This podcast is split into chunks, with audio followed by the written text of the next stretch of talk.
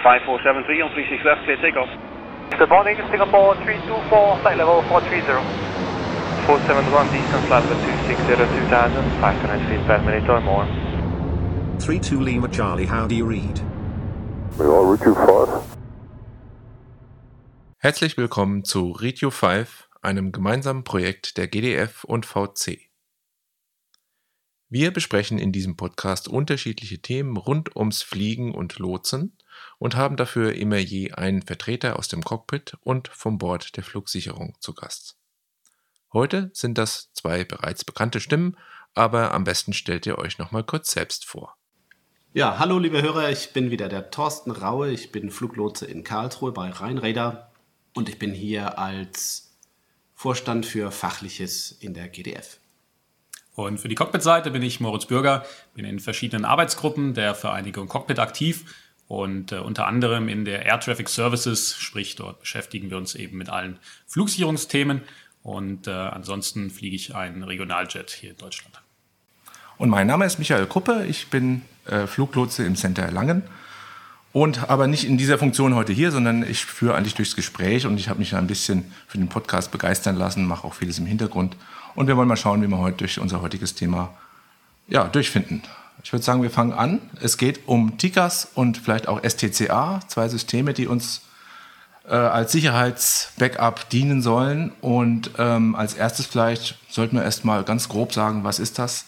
Ich würde sagen, wir fangen mit dem TICAS an.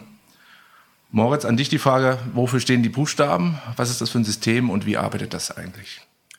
Ja, TICAS ist das Traffic Collision Avoidance System. Das äh, ist bei uns so die Last Line of Defense, das ist das letzte System, was eingreifen soll, wenn es zu einer Staffelungsunterschreitung oder zu jeglichen zu nahen äh, Annäherungen von äh, zwei Flugzeugen kommt. Und das ist ein unabhängiges System, was eben nicht auf andere Systeme, wie zum Beispiel jetzt den Autopiloten oder unsere Intentionen achtet, sondern wirklich ganz unabhängig als letzte Sicherung dafür sorgen soll, dass zwei Flugzeuge, wenn sie sich zu nahe kommen, in jedem Fall noch ausweichen. Und dieses Ausweichen heutzutage noch passiert in jedem Fall durch vertikale Manöver. Gut, auf der äh, Flugsicherungsseite gibt es was ähnliches, das nennt sich STCA, witzigerweise genau die gleichen Buchstaben, bloß anders zusammengewürfelt. Äh, Thorsten, erklär uns doch mal, was dahinter steckt. Auf unserer Seite ist es der Short-Term Conflict Alert, ein ähnliches System, auch ein Sicherheitsnetz, das ähm, auf die Eingaben der Piloten und Lotsen heutzutage ein ganz bisschen, aber nur ein wenig reagiert, auch ein, deshalb ein Sicherheitsnetz, ist autonom vom anderen ATM-System und auch äh, kurzfristige Warnung noch, bevor es in Anführungsstrichen scheppert, ähm, nochmal dem Lotsen das Eingreifen ermöglicht. Mhm. Jetzt würde mich mal interessieren, ähm, wie sind letztendlich die Verfahren, sowohl im Cockpit wie auch am Boden? Nehmen wir mal wieder Tickers als erstes. Äh, was macht ihr als Piloten, Moritz, wenn es losgeht mit einem TCAS Alert? Es gibt ja auch zwei Stufen, vielleicht kannst du das noch erklären. Und wie sind da die Verfahren? Wie geht ihr damit um? Genau, wie du sagst, es gibt da zwei Stufen meinetwegen. Das eine ist der sogenannte TA. Der wird im Normalfall immer als erstes kommen. Das ist so erstmal der, der Aufmerksamkeitsmacher. Vorsicht, da ist was. Es ist hier ein Flugzeug, was sich äh, annähert. Und äh, dort spricht man aus der eigenen Sicht dann immer über den sogenannten Intruder, der halt mich oder meine Sicherheitsblase, kann man sich das in etwa vorstellen, dort eindringt. Und über diesen Intruder werde ich eben gewarnt. Und das ist dann letztlich Fluggesellschaft abhängig, was genau dann passiert. Aber in den allermeisten Fällen erfolgt erstmal eine Bewertung der Situation, sprich ich schaue, okay, was ist denn hier los? Ich bin wahrscheinlich in den meisten Fällen überrascht, sehe dann auf meinem Display, dass dort eben ein Verkehr auf mich zukommt. Der wird dann auch auf meinem Display mit einer entsprechenden Farbe und Symbologie angezeigt. Und dann klärt man in den meisten Airlines erstmal, wer würde denn gleich reagieren. Das ist im Normalfall derjenige, der auch gerade fliegt, der sogenannte Pilot Flying. Der bestätigt dann nochmal, okay, ich habe diese Situation verstanden. Äh, wenn jetzt gleich etwas passiert, dann übernehme ich auch das, das Ausweichen. Und das wäre dann eben in dem Fall, wenn es dann wirklich zu einer Ausweichempfehlung kommt, das ist dann der sogenannte RA, die Resolution Advisory. Dann greift in dem Moment dann eben der Pilot Flying ein. Es gibt automatisierte Systeme, dass der Autopilot das dann abfliegen kann. Der Standard ist aber nach wie vor noch, dass man in dem Moment dann auch den Autopilot deaktivieren müsste und dann diese vertikale Ausweichempfehlung des TCAS dann folgt. Und das wiederum gibt es dann auch standardisierte Verfahren, damit dann für beide klar ist, was passiert denn jetzt. Also das bedeutet dann zum Beispiel, dass der Pilot Flying äh, anweist, dass der äh, Zuarbeitende, der sogenannte Pilot Monitoring, dann zum Beispiel auch äh, Hilfssysteme wie den Flight Director deaktiviert, sodass man sich dann auch nur auf seine Ausweichempfehlung konzentriert und nicht, was der Flieger vorher äh, angewiesen hatte. Also zum Beispiel höher halten im Reiseflug und äh, wo fährt denn eigentlich gerade hingeflogen.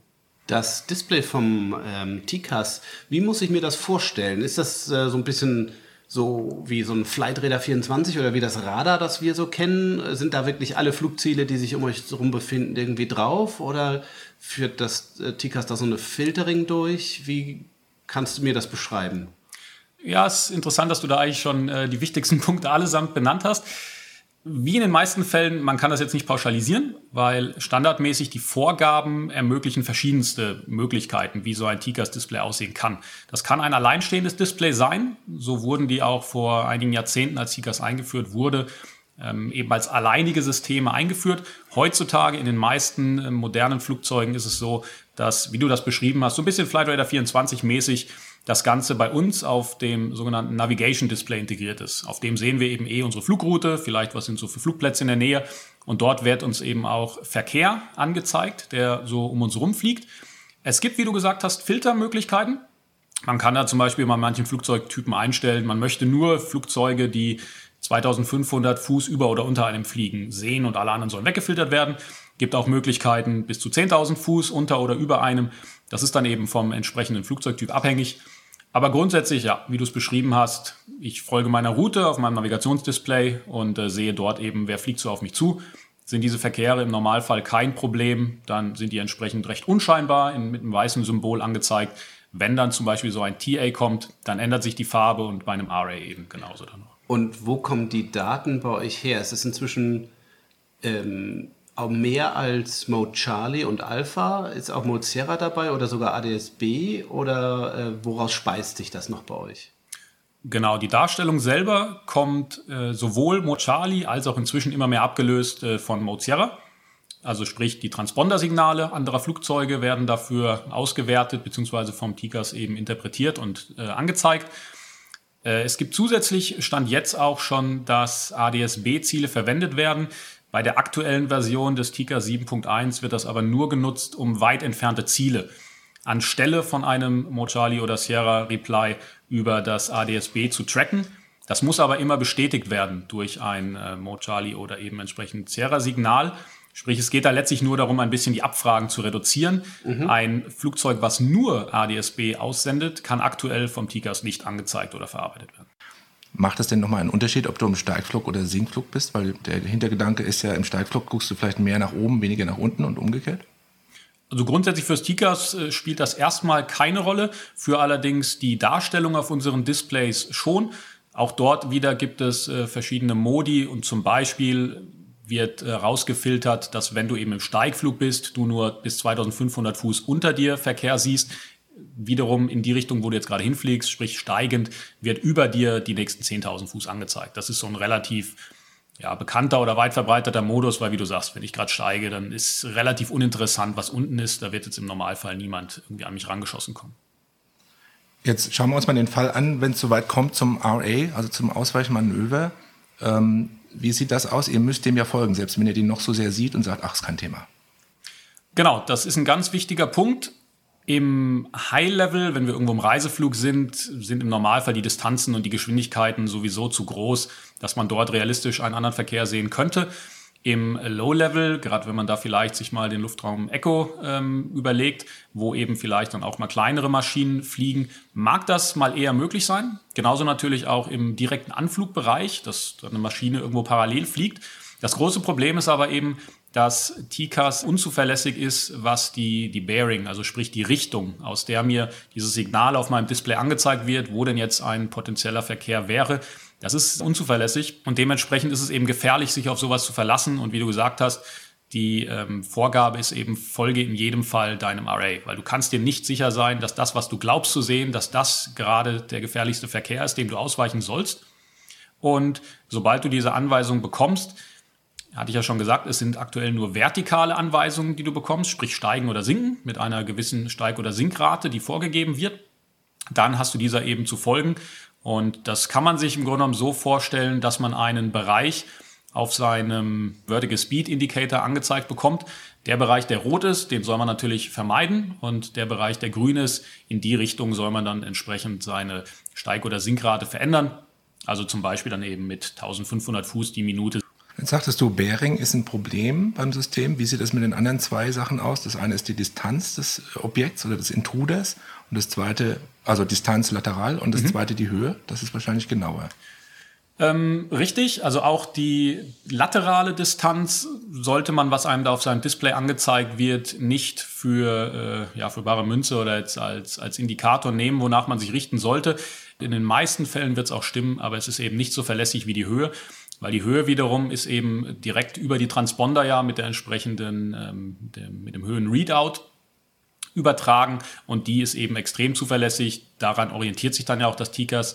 Damit koordinieren die beiden TICAS sich ja auch. Das ist ja auch ein großer Vorteil dieses Systems, dass äh, vorausgesetzt beide Flugzeuge haben diese Funktionalität, dass sie eben auch Arrays generieren können. Dann sprechen diese beiden Systeme miteinander. Der eine kriegt die Anweisung zu steigen, der andere zu sinken, ganz vereinfacht gesagt, um sich so dann eben mit einer maximalen vertikalen Distanz aneinander vorbeizukommen. Wie sind denn bei TICAS die, die Zeiten? Wie früh kriege ich denn einen TA bzw. einen RA angezeigt? Auch da wieder gibt es keine exakt definierten Werte. Ähm, die bekanntesten, die man aber so hört und kennt, ist, dass in etwa 40 Sekunden vor dem sogenannten Closest Point of Approach, also der ähm, nahesten Entfernung, die diese zwei Flugzeuge auf ihrem aktuellen Kollisionskurs vermutlich hätten, etwa 40 Sekunden vorher kommt die äh, sogenannte TA und dann grob bei 25 Sekunden vorher sollte eine RA erfolgen. Das hängt aber natürlich von den Annäherungsgeschwindigkeiten ab. In Fällen könnte es sogar sein, dass sofort eine RA kommt, wenn einfach die Vorwarnzeit für die TA nicht mehr ausreicht. Das äh, sind zum Beispiel ein Vorfall oder eine Situation, die man sich vorstellen könnte. Zwei Flugzeuge fliegen relativ nah vertikal aneinander vorbei, meinetwegen 700, 800 Fuß, und auf einmal zieht eine dieser Maschinen stark nach oben. Warum auch immer dann reicht im Grunde genommen die Vorwarnzeit für eine TA gar nicht mehr, dann kommt sofort die RA. Deswegen, da wäre dann zum Beispiel dieses äh, ja, Vorwarnzeit 40 Sekunden oder dann würden vielleicht auch 25 Sekunden in dem Fall zum Ausweichen gar nicht mehr reichen. Da wäre man dann auf einmal deutlich drunter. Grob aber kann man diese Werte nennen. Dann würden wahrscheinlich auch diese Ausweichempfehlungen von der Rate her größer ausfallen als sonst. Genau, das ist gut möglich, dass dann eben auch sofort eine recht hohe Anforderung kommt. Zum Beispiel 2500 Fuß wäre dann eben so eine Steig- oder Sinkrate, die dann äh, für eine, eine höhere vertikale Ausweichgeschwindigkeit dann zum Beispiel nötig wäre. Wie sieht denn das bei euch aus, äh, Thorsten, mit dem STCA? Also was mich da zum einen interessieren würde, seid ihr da eher vor oder nach uns, wenn Warnungen kommen? Und zum anderen, wenn ich auch das TICAS bekomme, kriegt ihr das eigentlich mit? Das STCA ist überraschend komplex, beziehungsweise ähm, für mich war es überraschend komplex, wie die Berechnungen stattfinden. Ich kann auch nur ganz grobe Werte nennen, ähm, horizontal, ähm, wenn man im Levelflug ist, sollte ungefähr 85 Sekunden vorher, jedenfalls bei Rheinräder, 85 Sekunden vorher angeschlagen werden. Ähm, vertikal äh, hat Rheinräder ganz grob gesagt 54 Sekunden. Ich habe es vorhin schon ein bisschen angedeutet. Wir ähm, haben gewisse Pufferzonen, wo keine STCA-Meldung generiert wird, wenn ein Flieger gewisse, unter gewissen Raten bleibt, wenn er zum Beispiel den Selected Level über Mozilla abstrahlt. Wenn der Selected Level der ist, den wir erwarten, dann erwarten wir auch, dass er normalerweise einloggt in den Level sozusagen. Und es sei denn, wie du gesagt hast, er schießt mit 3.000, 4.000 Fuß so ein Business-Jet da irgendwie durch, ähm, gehen wir davon, geht das System davon aus, dass er dann ablevelt. Äh, aber das sind so ganz grob die Zeiten. Das heißt, wir kriegen ein STCA im Optimalfall vor ähm, einer TICAS-Warnung, mhm. beziehungsweise sogar auch hoffentlich vor der Resolution. Ähm, da muss man aber dazu sagen, bei Rheinräder sind die Annäherungsgeschwindigkeiten natürlich ganz anders als im unteren Luftraum. Äh, bei zum Beispiel Head-On, dem Worst Case, den man als Lotse sich vorstellen kann und als Pilot vielleicht auch, äh, haben wir natürlich Annäherungsgeschwindigkeiten von mal locker 800 Knoten, wenn beide Flieger mal mit ihren 400 unterwegs sind. Und äh, da, bleiben, da bleibt von 85 Sekunden nicht viel übrig. Da ist es auch, soweit wir herausfinden konnten, ein bisschen höher, aber da geht es dann in die, in die Eingeweide der Systemarchitektur. ja. Und deswegen haben äh, andere Units, gerade im Lower Airspace zum Beispiel, andere Werte. Da kann individuell drauf eingegangen werden. Und was du noch gefragt hast, war ja, ob wir das irgendwie mitbekommen, wenn ihr eine Resolution oder eine äh, Traffic Advisory bekommen. Davon bekommen wir nichts mit, es sei denn, ihr erzählt es uns. Wir haben keinerlei Downlink. Das heißt, es wird nicht in unserem ATM-System angezeigt. Das heißt, wir sind wirklich darauf angewiesen, dass ihr uns Bescheid sagt, jetzt habe ich eine AA und dann sage ich Roger und muss für die beiden Flieger dann auch die Hände weglassen. Dann seid ihr dran. Würdest du dir das als Lotse manchmal wünschen, dass du das sofort siehst? Hat das Vorteile? Hätte das Nachteile eventuell? Das hat äh, fachlich gesehen vielleicht ein paar Vorteile, es hat leider juristisch gesehen ein paar Nachteile. Und dann müsste man auch natürlich ein bisschen gucken, unser ATM-System hat eine Update-Rate des Bildes von 5 Sekunden. Dann bin ich im Worst Case, bin ich hinten dran, bevor ich sehe. Dann ist der Pilot davor oder andersrum. Ähm, da, da muss man also wirklich lange drüber nachdenken, ob äh, der Downlink einer AA äh, wirklich eine gute Idee ist. Die Frage wäre eigentlich dann hauptsächlich von der Buchlage, was ich mache und was ich darf als Lotse in diesen Fällen, wird es mir wirklich helfen? Und äh, da ist, glaube ich, aktuell die Antwort nein. Da ist als Sicherheitsnetz greift es dann und übernimmt sozusagen die Kontrolle im ATM-System. Gut, man könnte argumentieren, der äh, Pilot meldet das in der Regel ja sofort. Oder muss es melden, soll es melden. Und das äh, würde er dann nicht mehr brauchen, weil du es wahrscheinlich vorher schon angezeigt bekämest. Das ist die Frage, was man damit macht. Gebe ja, dir recht. aber wo, ne, die Frage ist immer, die ICAO-Regeln und auch die Regeln sind natürlich global gemacht.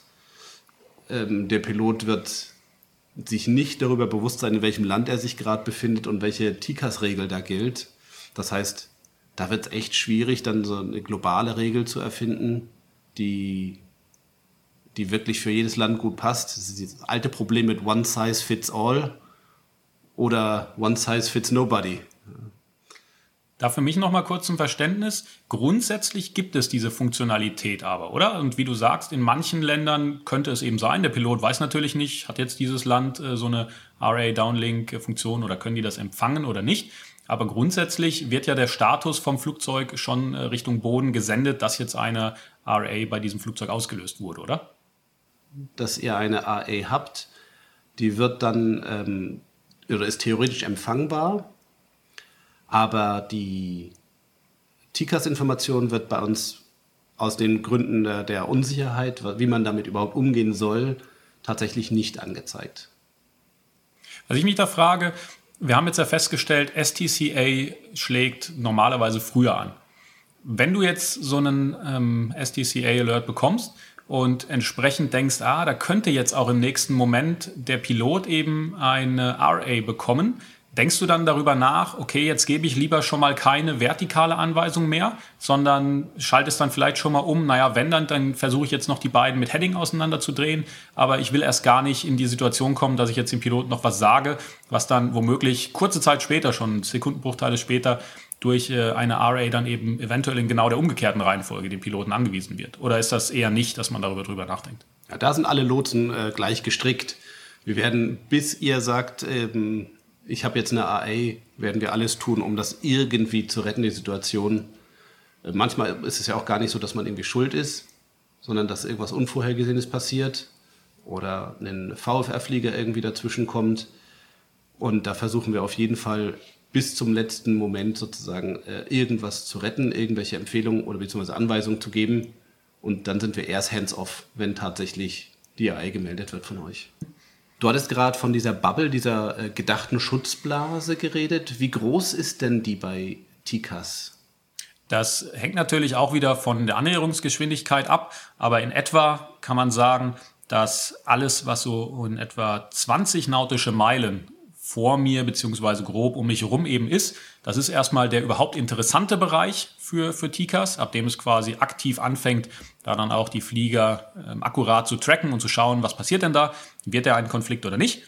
Die TA-Region sind dann in etwa 3,3 Meilen und grob eben diese 40 Sekunden und ein RA sind dann in etwa 2,1 Meilen äh, circa diese 25 Sekunden, sprich, da sind wir dann ja auch natürlich schon deutlich unter den Radar-Mindeststaffelungswerten, zumindest soweit ich da informiert bin, oder? Ja, dies, das STCA basiert, äh, da hat auch solche Schutzbubbles, Schutzzonenumflieger und das basiert aber dann auf den äh, Staffelungswerten. Das heißt, äh, drei Meilen oder fünf Meilen, kommt jetzt darauf an, wo und wie hoch sich ein Flieger in Deutschland befindet und etwas unter 1000 Fuß, weil man noch gewisse Toleranzen hat, ähm, wie man den Level hält, deswegen etwas unter 1000 Fuß.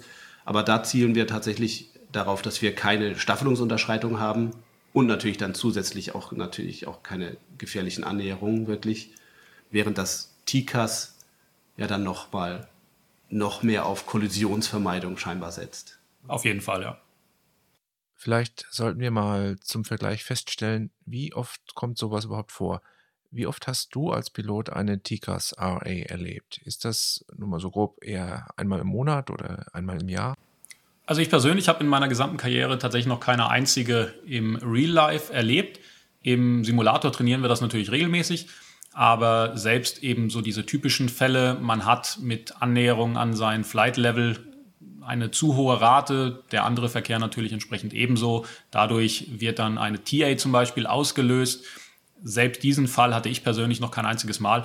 Also das sind schon eher seltene Fälle. Äh, es wird ja auch immer weiter daran gearbeitet und äh, die Awareness dort auch entsprechend zu schärfen.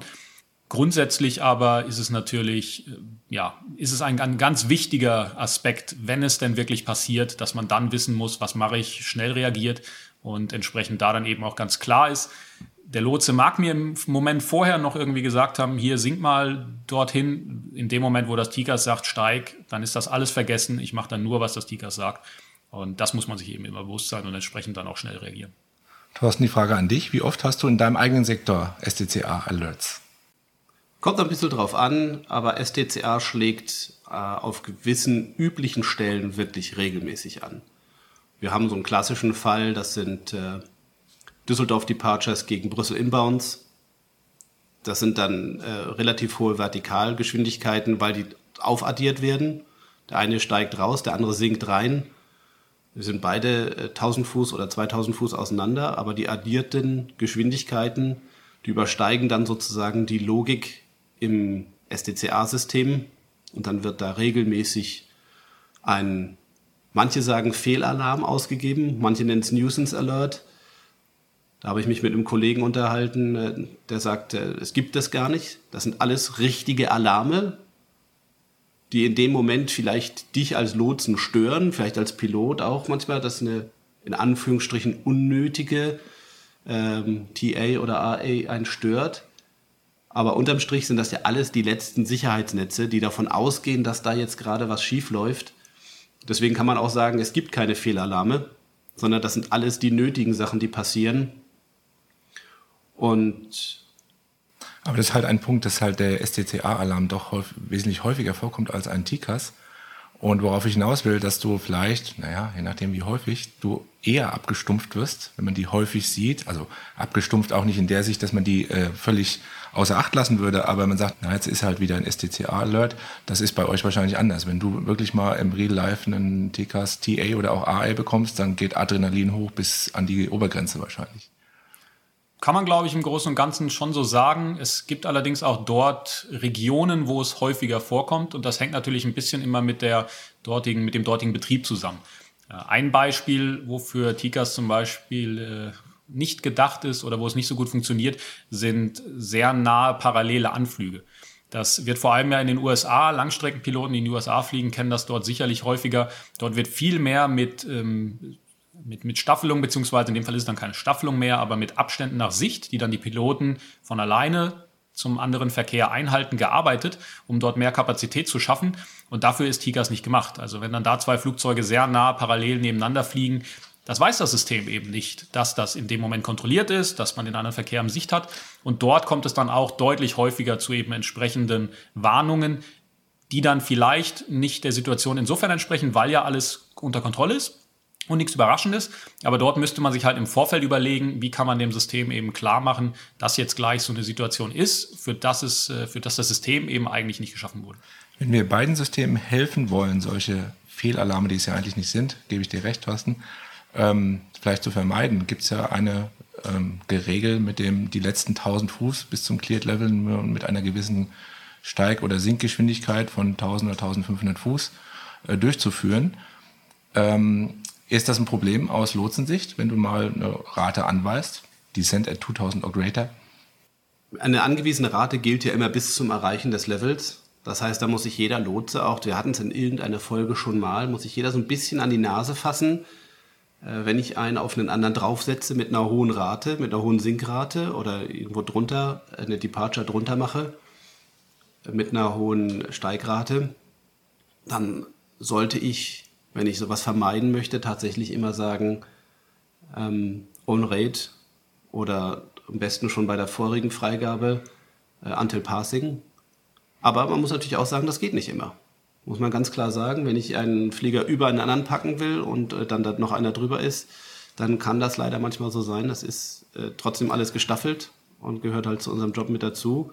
Ansonsten, äh, wir haben in einem Sektor, den ich arbeite, gerne die Flieger aus Davos. Das sind alles ganz tolle Maschinen. Und da fällt von mir regelmäßig der Satz, please reduce your rate of climb to avoid uh, resolution. genau, das ist ja ein, eine Sache, die auch hilft, einfach den Piloten mit ins Boot zu holen, zu sagen, pass auf, da ist Traffic über dir drüber. Ich weiß, du machst gerade eine hohe Rate, aber ähm, das ist eigentlich auch, was wir häufig hören oder was wir häufig machen, die Piloten nochmal extra zu informieren. Ja, ihr seid bis dahin geklärt. Ich sage es aber nochmal, es ist einer drüber und dann seid ihr ganz anders alert, als wenn ihr einfach plötzlich eine TA bekommt oder vielleicht sogar eine AA. Absolut, das, das hilft auch immer, diese, diese Erinnerung ähm, einfach an, an die Piloten. Die allermeisten Airlines haben entsprechende Vorschriften. Die sind von Airline zu Airline unterschiedlich. ICAO selber empfiehlt für die letzten 1000 Fuß bis zum Cleared Level äh, maximal 1500 Fuß pro Minute. Es gibt einige Airlines, die sind dann noch restriktiver. Da gibt es schon Empfehlungen, was man ab den letzten 2000 Fuß zu tun hat oder es gibt Callouts, ganz unterschiedlich. Grundsätzlich, klar, sollte das den Piloten auch bewusst sein, dass eben äh, dass das TICAS hier nur mit Annäherungsgeschwindigkeiten und totalen Annäherungsgeschwindigkeiten arbeitet, entsprechend man die Rate reduzieren sollte, um einfach diese Warnungen dann zu vermeiden. Aber die Info schadet natürlich nie. Und ansonsten ist natürlich auch noch ein Punkt, was ich gerade gesagt hatte, zum Beispiel diese nah äh, beieinander parallel stattfindenden Anflüge. Dort muss man sich im Vorfeld einfach bewusst sein, das TCAS ist dafür nicht vorgesehen. Entsprechend sollte man sich überlegen, ob man dann eben auch die RA-Funktion in dem Fall dann ausschaltet. Es gibt den sogenannten TA-Only-Mode, um sich dann eben bewusst zu sein, ich bekomme zwar weiter Warnungen, aber mein TCAS generiert mir nicht auf einmal eben eine Ausweichempfehlung, der ich ja nun mal dann folgen äh, müsste. Und deswegen wäre dann eben das Mittel der Wahl, hier in TA-Only zu schalten. Das gleiche gilt zum Beispiel auch, wenn man aufgrund von Performance-Einschränkungen damit rechnet, dass man zum Beispiel eine Steigrate gar nicht schaffen könnte. Das gibt es bei manchen Flugzeugmustern im Falle eines Triebwerksausfalls. Wenn man dann davon ausgeht, ich würde jetzt mit nur einem Triebwerk nicht ohne weiteres mal eben 2500 Fuß die Minute steigen können, was TICAS durchaus in gewissen Situationen einfordert, dann ist auch hier das Mittel der Wahl eben auf TA-Only zu schalten. Weil dann hat immer noch der andere Verkehr den Vorteil, dass wenn er seine RA bekommt, das System dann auch entsprechend eine Reversal starten kann, wenn er merkt, ah hoppla, der andere Verkehr verhält sich nicht so, wie sich das jetzt vielleicht das TICAS gerade gedacht hat. Wenn ja. das eben nicht der Fall wäre, dann würde eventuell mein Flugzeug, mit dem ich ja definitiv jetzt nicht steigen möchte, mir diese Reversal generieren, eventuell sogar eine noch höhere Steigrate geben und ich sage, ja, kann ich immer noch nicht. Und äh, um das eben zu vermeiden, sollte man dann diesen TM-Only-Mode auf jeden Fall verwenden. Das heißt, TICAS berücksichtigt nicht die äh, Performance-Daten des Fliegers. Also wenn wir jetzt dran denken, wenn du nah an der Dienstgipfelhöhe fliegen würdest, würdest du dir theoretisch auch einen Climb dann zuweisen. Oder weil du sehr schwer bist, weiß es ja auch nicht, würdest dir einen Climb zuweisen, den du gar nicht machen kannst. Richtig. Das kann TICAS nicht wissen. Das ist zum einen wieder auch Segen, aber eben auch Fluch. Es soll nicht abhängig sein von solchen Werten oder solchen weiteren Inputs. Es soll da unabhängig agieren. Deswegen kann es darauf nicht reagieren. Und äh, gleichzeitig die wenigen Werte, die es mit in Betracht nimmt, ähm, ja, bieten natürlich irgendwo eine Angriffsfläche, dass das System durch etwas beeinflusst wird. Hat allerdings in den meisten Fällen natürlich durchaus äh, einen, einen, Hintergrund, zum Beispiel, dass wenn man sich dem Boden annähert, dass das äh, TICAS dann auch ab einer gewissen Höhe, es ist in etwa vorgegeben von ICAO ab 1000 Fuß über Grund, dass dann eben auch keine RAs mehr kommen, weil klar, wenn ich in 1000 Fuß über Grund bin, das sind ca. 300 Meter Höhe, dann will ich definitiv keine Sinkanweisung oder Sinkempfehlung kriegen, wenn es äh, eine Info gibt. Deswegen in diesen Fällen schaltet dann das System automatisch in den TA-Only-Mode. Was mich noch interessiert hat, weil du vorhin über diese Reduzierung der Steig- oder Sinkrate gesprochen hast. Ist das etwas, was du als Pilot dann initiieren müsstest oder macht sowas der Autopilot sowieso, dass er die letzten 1000 Fuß die Rate rausnimmt? Also mir persönlich ist jetzt kein System bewusst oder kein Autopilot, der das von alleine macht, der das per se einprogrammiert bekommen hat. Deswegen müsste ich das schon manuell entsprechend dort eingreifen und äh, eben eine feste Steigrate oder Sinkrate in dem Fall dann dem Autopiloten vorgeben. Was es allerdings gibt, das ist ein System von Airbus, das nennt sich äh, kurz TCAP, TCAP, das ist äh, TCAS Alert Prevention. Dort kann der Autopilot eine TA verarbeiten. Sprich, wenn er eben gerade mit, mit einer hohen Steigrate an sein Level heranfliegt und der Autopilot realisiert dann oder kriegt dann genauso mit wie wir natürlich auch über die Warnung, oh, da ist eine TA, dann wiederum berücksichtigt er das und reduziert von sich aus die Steigrate. Auch wenn er schon in dem sogenannten Altitude Capture Modus ist, also wenn er schon dabei ist, von sich aus eh die Sinkrate oder die Steigrate, je nachdem was es halt ist, zu reduzieren, dann macht er das noch stärker, um dann in jedem Fall eine RA zu verhindern. Das ist allerdings eine Funktion, die hat bisher so eben Airbus, ist auch noch eher etwas neuer, also da sind jetzt auch die älteren Airbus-Modelle noch nicht standardmäßig drauf umgerüstet, aber sowas wird sicherlich auch nach und nach noch kommen und vermehrt Einzug halten. Gut, jetzt haben wir ja schon viel gehört, wie das aktuell arbeitet, wo die Probleme liegen mit TICAS und auch mit STCA. Was mich mal interessieren würde, was ist denn für die nähere oder auch mittelfristige Zukunft geplant? Was gibt es denn an Verbesserungen an den Systemen, die uns vielleicht später den einen oder anderen Problempunkt ähm, eliminieren lassen? Moritz. Ja, es gibt derzeit ist Entwicklung, in Entwicklung das sogenannte ACAS X. Das wird der Nachfolger vom jetzigen äh, TICAS 7.1 ACAS X soll am Ende für die Piloten eigentlich genau gleich aussehen. Also es sollen dieselben Symbole verwendet werden, es äh, soll auch auf den Displays äh, genau gleich sein. Die RAs, die man bekommen kann, sollen auch gleich bleiben. Aber die Technik im Hintergrund soll sich etwas ändern. Unter anderem soll das ACAS X eine etwas andere Logik bekommen, wie es eben auf äh, Annäherung von zwei Flugzeugen reagiert, was es daraus macht und vor allem eben genau die Fälle, die wir gerade besprochen haben, eliminieren, unter anderem, dass äh, zwei Flugzeuge, die eben durch ihren Autopilot ganz normal ausleveln werden, 1000 Fuß Separation, Standard wie es soll, aber das eben mit recht hohen Annäherungsraten machen. Hier soll das ACAS X deutlich weniger dieser unnötigen Alarme eben produzieren, indem es eine andere Logik im Hintergrund verwendet. Es geht so ein bisschen in so eine Wahrscheinlichkeitsrechnung schon fast, während Tika selber eigentlich nur genau die, die Parameter, die es hat, auswertet und dann gibt es genau eine Lösung, funktioniert das bei ACAS X mehr in so eine Richtung äh, Cost-Benefit, dass er sagt, naja, Stand jetzt könnte sich ja die Steigerung sind gerade so und so verändern. Wie groß ist denn die Wahrscheinlichkeit, dass die zwei Flugzeuge sich so und so annähern? Und daraus äh, berechnet es dann im Grunde genommen, was dann die bestmögliche Ausweichempfehlung ist und nicht genau die eine, die TIGAS heutzutage kennt. Und dadurch sollen sich dann eben äh, die, die äh, unnötigen Alarme reduzieren. Außerdem wird man bei ACAS X verschiedene Varianten einführen. Stand jetzt, TICAS funktioniert im Grunde genommen ja auch hauptsächlich für große kommerzielle Flugzeuge. Das ist jetzt kein System, allein schon von den Kosten, was man mal eben in VFA-Flugzeuge einbaut. Und die Varianten werden sich insofern variieren, dass es äh, quasi den Nachfolger TICAS 7.1, äh, da wird es das sogenannte ACAS XA geben. Wie gesagt, soll quasi genauso gleich sein. Dann wird es ein ACAS XO geben. O steht so mehr oder minder für Operational. Hier zum Beispiel wird man dann die Funktion bekommen, dass man zum Beispiel bei diesen äh, sehr engen parallelen Anflügen in den USA einen vorausfliegenden Verkehr auswählen kann. Und dadurch dann TICAS weiß, ah, okay, um den brauche ich mich nicht kümmern, weil das ist hier eben der Verkehr, den haben die Piloten in Sicht. Und um alles andere wiederum aber kann TICAS sich dann weiterhin kümmern, um so eben bei diesem Problem auch die unnötigen Warnungen zu reduzieren. Es soll ein ACAS XU geben, U für Unmanned. Dort wird dann auch erstmals eine horizontale Ausweichempfehlung äh, integriert werden und schließlich noch ein ACAS XR, A für Rotorcraft, sprich für Helikopter. Weil auch die sind derzeit mit ihren Performance-Charakteristiken, dass sie zum Beispiel ja auch sehr schnell steigen und sinken können auf der Stelle oder eben auch durch Hovern zum Beispiel äh, ganz andere Charakteristika haben als ein Flächenflugzeug. All das soll dort berücksichtigt werden. Sodass wir hier, wenn dieses System denn dann kommt, glaube ich, äh, eine deutlich größere Abdeckung noch an verschiedenen Luftraumnutzern haben, die von diesem System profitieren können. Und eine letzte Sache vielleicht noch, auch ADS-B-Only-Targets sollen dann zumindest als TA von ACAS X verwendet werden können, sodass auch hier dann vielleicht die Verbreitung und die Nutzung von ADS-B noch äh, für alle vorteilhafter genutzt werden kann. Von welchem Zeithorizont sprechen wir da? Wann kommt das ungefähr? Ja, das ist ein bisschen schwierig, weil äh, sowas läuft über die ICAO und die ICAO ist eine sehr, ich nenne es mal, gründliche Organisation, wo natürlich auch durch die ganzen Mitgliedstaaten, das sind letztlich die UN-Staaten, äh, das alles sehr lange dauert, bis dort mal etwas durch ist. Man hofft, dass es bis 2025 einsatzbereit ist. Grundsätzlich funktioniert es schon. Es wurden schon Trials gemacht im äh, US-Luftraum, im äh, europäischen Luftraum. Es wurde eben geguckt, wie gut funktioniert es, dass man in jedem Fall das Sicherheitsniveau beibehält. Es soll aber natürlich verbessert werden. Das sieht auch sehr gut aus. Und ja, hoffentlich wird es dann ab 2025 äh, einsatzbereit sein. Dann wird es aber natürlich noch dauern, bis das auch entsprechend von den Herstellern eingebaut wurde. Thorsten, wie sieht das bei den Lotsen aus? Gibt es da auch einen Ausblick auf bessere Systeme? Da gibt es in der DFS tatsächlich einen Ausblick es wird äh, das STCA komplett von Grund auf neu entwickelt, als Eigenentwicklung, wenn ich das richtig verstanden habe.